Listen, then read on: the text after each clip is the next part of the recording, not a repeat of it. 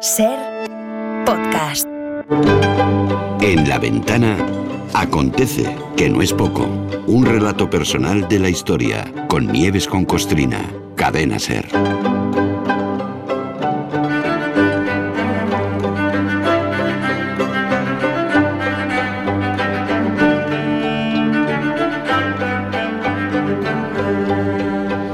Nieves con Costrina, buenas tardes. Hola, buenas tardes, Rafa, ¿cómo estás? Oye, me empezado la ventana hoy comentando con Matías y con Isaías que, que ya en España hoy es un día raro, ¿no? Porque no sabes si preguntar por el disfraz de Halloween de la fiesta de anoche o por la visita al cementerio de hoy. A ti no te lo he llegado a preguntar, pero algo me hace pensar que tú estás más por la primera opción, ¿no? Eres más de brujas, esqueletos y calabazas, yo, ¿no? Yo estoy por la risa, no por el peñazo, el otro. Pero sobre todo estoy porque cada uno haga lo que le dé la gana y nadie se meta con lo que hace el otro. Eso, es lo que, sí, eso es lo sí, que sí. más me gusta. Pero bueno, sí que hay gente a la que no le gusta, ¿eh? Halloween. No, no, no, no hay- sabemos, sabemos que hay gente a la que no, no le gusta Halloween y, y lo manifiestan constantemente. Bueno, pues muy bien, pero sí que para gustos están los, los colores. A, mí tampoco me gustan los pasacalles con muñecos en Semana Santa y me los como, pues ya está, no pasa nada, ajo y agua. Pero mm, yo creo, y es eh, mi opinión, que mucho más derecho a protagonismo tiene Halloween antes que los invasores, colonialistas y usurpadores santos y difuntos, así de claro. Por mucho que les pese a los que eh, casualmente, oye, no se les cae la tradición de la boca. A eso no se les cae la tradición, pero ellos son los que han, los que se cargaron la tradición. Halloween, aunque el nombre sea moderno, evidentemente, tiene 25 siglos de antigüedad. Los otros impostores, los santos y los difuntos, son un invento cristiano para aplastar y acabar con, con la fiesta de los demás. Así que si ahora los católicos están aplastados por Halloween, pues, pues también lo mismo, ajo y agua, porque donde las dan, las toman. Quien, quien quiera, por supuesto, está en su derecho de tenerle manía a, Halloween, por supuesto, pero vamos a contar de qué va todo este follón para que, oye, quien no lo sepa, al menos tenga más datos para aumentar su ojeriza e incluso enrabietarse más, o que incluso acabe odiando más a los aprovechados santos y difuntos católicos que a los divertidos esqueletos, brujas y espíritus de Halloween. Pues vamos.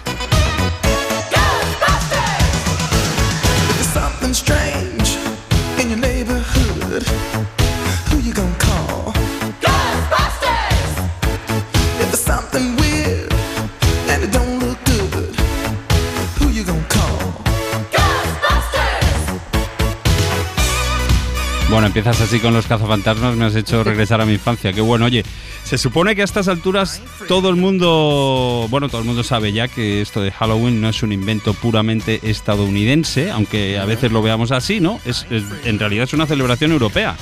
Totalmente, pero vamos a ver, si, si los yankees lo único que tienen original son los apaches y, y- y se los han cargado ellos mismos, pues claro que es una celebración europea. Otra cosa es que pasan los siglos, pasa el tiempo y las cosas cambian y cambia el nombre y, y cambia un poco. No vamos a seguir celebrando como hace 2500 años.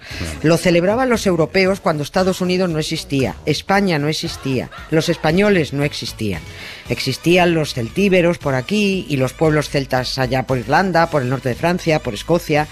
No será no será porque todos los años no se hacen los mismos reportajes, se vuelve a contar el origen, se vuelve a explicar por qué el empeño de tapar la fiesta original, que es la de Halloween. Pero nada, por mucho que supongas que todo el mundo sabe de qué va esto, seguirás encontrándote con mucho cansino desinformado que te dirá que lo español es lo de los difuntos y los santos. Sobre todo los que han sido monaguillos, les encanta. Pero mm, porque no tienen ni idea de dónde viene una cosa ni de dónde viene la otra. Díselo a los Que- gallegos. Claro, es que es alucinante. O sea, le dices a un gallego que, que, que Halloween es yankee. Venga, hombre.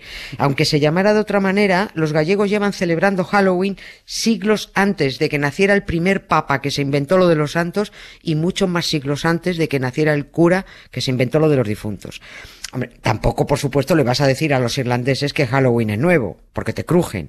Ni siquiera en algunas zonas de Aragón y del sur de España, donde hace ni se sabe el tiempo, porque se ha perdido la cuenta, que llevan vaciando melones y nabos para meter una luz dentro. Sin necesidad de calabazas, ¿no? Claro, hombre. Oye, la enorme diferencia que hay entre las dos fiestas, además de todo este pasado histórico que estás comentando, es bueno la diversión, ¿no? Que, que proporciona a quienes celebran una cosa o la otra. Ahora sí, antes no era divertido eh, Halloween porque era miedo, pero ahora ya es divertido y ahora pues evidentemente cada uno tira por donde le da la gana. Halloween es fiesta, es juerga, es, es divertido para quien le gusta. Claro. Y la celebración de los católicos es un absoluto peñazo, ya está. Lo fácil es que cada uno, como te decía, pues que cada uno celebre como le dé la gana. Pero la diferencia está en que los que celebran Halloween no incordian a los que celebran santos y difuntos, pero los curas y los españolísimos que no paran de incordiar a los que celebran Halloween. Que si eso no es, que si tal, que si están acabando con no sé cuánto. bah. Bueno, mientras los- que los de la juerga de santos y difuntos molesten a los demás, molestaremos los demás contando las veces que haga falta el origen y las razones del fraude religioso. Acción-reacción. Acción-reacción. Cuando ellos paren, paramos los demás. Las gentes de los antiguos pueblos europeos eran supersticiosas, mucho, con miedo a la noche, a la oscuridad, a lo desconocido, a la muerte. Y más miedo tenían cuanto más cerca estaba el invierno, cuando la noche era más larga, cuando la noche le iba ganando terreno al día. Para ellos comenzaba el año oscuro que llamaban a finales de, de octubre. Creían que esa, esa noche, entre el 31 y el 1, los límites entre el mundo de los muertos y los vivos desaparecían, se difuminaban. Los dos mundos se mezclaban, que era el momento en que los muertos querían aprovechar para volver a casa y quedarse porque estar muerto es muy aburrido. Claro, el otro es mejor plan. Hombre, claro, lo otro diciendo, vamos a aprovechar que se juntan los dos mundos, salimos aquí Ah, es la pum, mía, y, y no- claro. y nos encajamos ahí otra vez. Pero los vivos no querían que, que- que se quedaran y hacían todo lo posible por espantarlos en esa noche para que los muertos pasaran de largo, para que se largaran. Los asustaban, se vestían de monstruos tenebrosos, mm, eh, con máscaras, hacían mucho ruido en las aldeas, mantenían las casas frías y oscuras para que no entraran esos espíritus y ponían luces y ofrendas en las puertas para contentarlos, para que se quedaran con eso. Qué bueno. Lo mismo esto nos va sonando Va de algo. sonando, va sonando. Boys and girls of every age, wouldn't you like to see something strange? Come with us and you will see this our town of Halloween. This is Halloween, this is Halloween. Pumpkins scream in the dead of night. This is Halloween. Everybody make a scene. Trick or treat till the neighbors gonna die of fright. It's our town. Everybody scream in this town of Halloween. I am the one hiding under your bed. Teeth ground sharp and eyes glowing red. I am the one hiding under your Claro, Nieves, pues parece evidente, ¿no? Que esto de asustar espíritus con máscaras, poner luces en las puertas, hacer ofrendas, hacer ruido en las aldeas, pues parece que ahí está, ¿no? El origen del, del Halloween actual, del actual trick or treat, del truco trato de ahora. Claro, si de, si de ahí, de ahí, de ahí viene todo. Eh, Halloween es más antiguo que el hilo negro, pero antiquísimo. Los niños ahora se disfrazan de espíritus malignos y reclaman su ofrenda.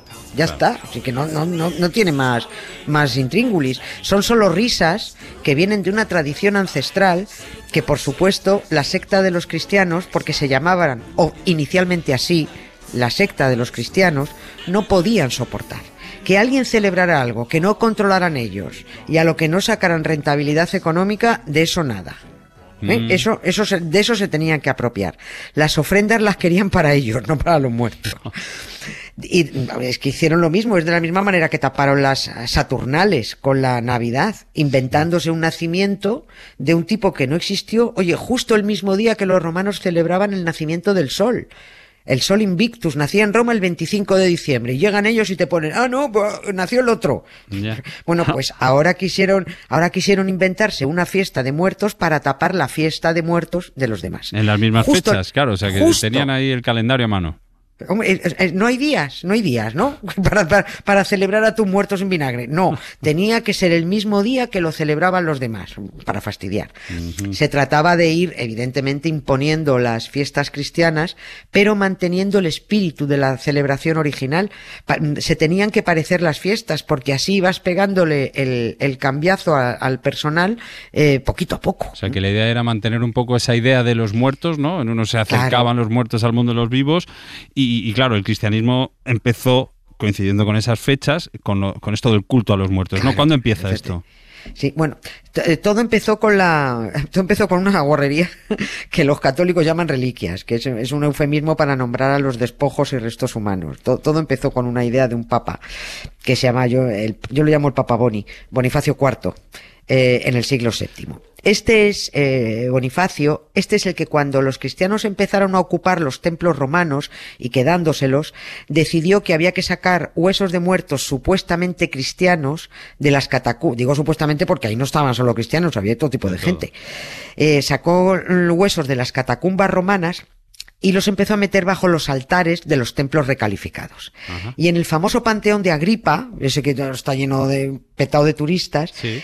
Una vez que fue ocupado, ahí el Papa Bonifacio metió 28 carretas de huesos de muertos. Una barbaridad. Y puso el templo bajo la advocación, dejó de ser el, el templo de Agripa, de, o sea, el, el panteón de Agripa, y lo puso bajo la advocación de Santa María y los santos mártires. Esos a los que llaman ahora todos los santos. No se refiere a las 7000 celebrities de su santoral, eh, San Mateo, San Rafael, Santo, no, se refiere a los anónimos, porque no tienen ni repajolera idea de quiénes son ni a quién llevaron. Los metieron a mogollón. En el siglo VII esa celebración a todos los santos quedó fijada en mayo, pero es que luego llegó otro papa, cien años después, Gregorio III, y dijo, de eso nada, esta fiesta está fatalmente puesta, porque así no hacemos pupa a la celebración de los muertos de los otros, que seguían haciéndolo eh, la, la noche del 31 al 1. Bien. Y este papa espabilado es el que mueve la fiesta al primero de noviembre. Lo que pasa es que era una celebración romana y eso les parecía poco, porque solo se celebraba en Roma. Lo querían a nivel planetario. Y por eso llegó luego otro papa, Gregorio IV, y dio a la fiesta de todos los santos mártires carácter universal para todo el mundo cristiano. A lo grande. y así, claro, tacita tacita, se fue tapando la celebración celta e imponiendo la que les daba clientela y negocio a los curas.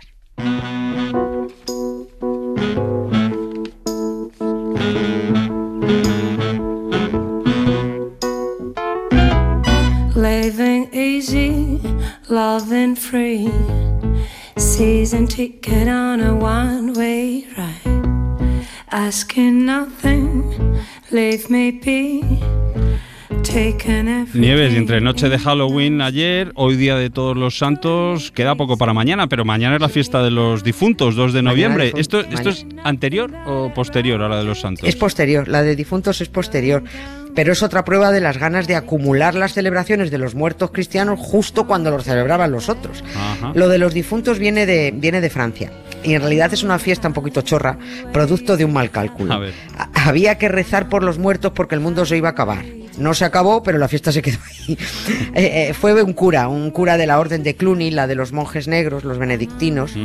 Un cura que se llamaba Odilon. Bueno, en realidad era el boss de los monjes, porque era abad. Y cuando quedaban pocos años para que llegara el año 1000, según las cuentas de la era cristiana, hizo números y dijo, "Buh, el mundo se va a acabar, vamos a morir todos. Hay que ir rezando por la salvación de los benedictinos muertos y por nosotros mismos que vamos a cascar de golpe todos en el año 1000. Y puso el día de rezo por los fieles difuntos el 2 de noviembre porque el primero ya estaba pillado. Pero pasó el año 1000 sin pena ni gloria y ya que estaba la fiesta, pues oye, ahí se quedó. Ahora qué hacemos, ¿no? Pero, ¿qué? Pero ahora viene el chiste. Ahora viene el chiste. Porque algunos curas están tan cabreados por perder cuota de mercado con Halloween que llevan años intentando imponer otra chorradica. Lo copiaron de unos fundamentalistas católicos extranjeros hará unos 10 años o así. Y empezaron a hacerlo en España, empezaron en Alcalá de Henares. Se trata de que los niños se disfracen, pero de santos, de monjas, de mártires sangrientos. Y lo llaman Hollyweens, que es un juego de palabras que pretende significar la santidad vence.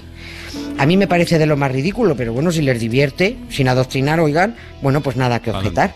De No. nada. No, si conocía, disfraza- no conocía yo esto del Uy, Hollywood. sí, pues, pues entra a buscar porque es muy divertido. Lo voy a Que buscar. Oye. Sí, que, que Pues- disfraz... Dime. Dime, dime, no, no, no. No, que dis- mira, es que, que disfracen a los niños de San Pedro de Verona con un hacha incrustada en la en cráneo. O a Santa Águeda con las tetas en una bandeja porque se inventaron que se las cortaron. Pues oye, en realidad también son monstruos terroríficos. Bueno. Como los de Halloween. Tú puedes terminar ya de quitarte tu disfraz de bruja. Gracias y mañana más acontece, Nieves. Gracias, Hasta Rafa. mañana. Un beso.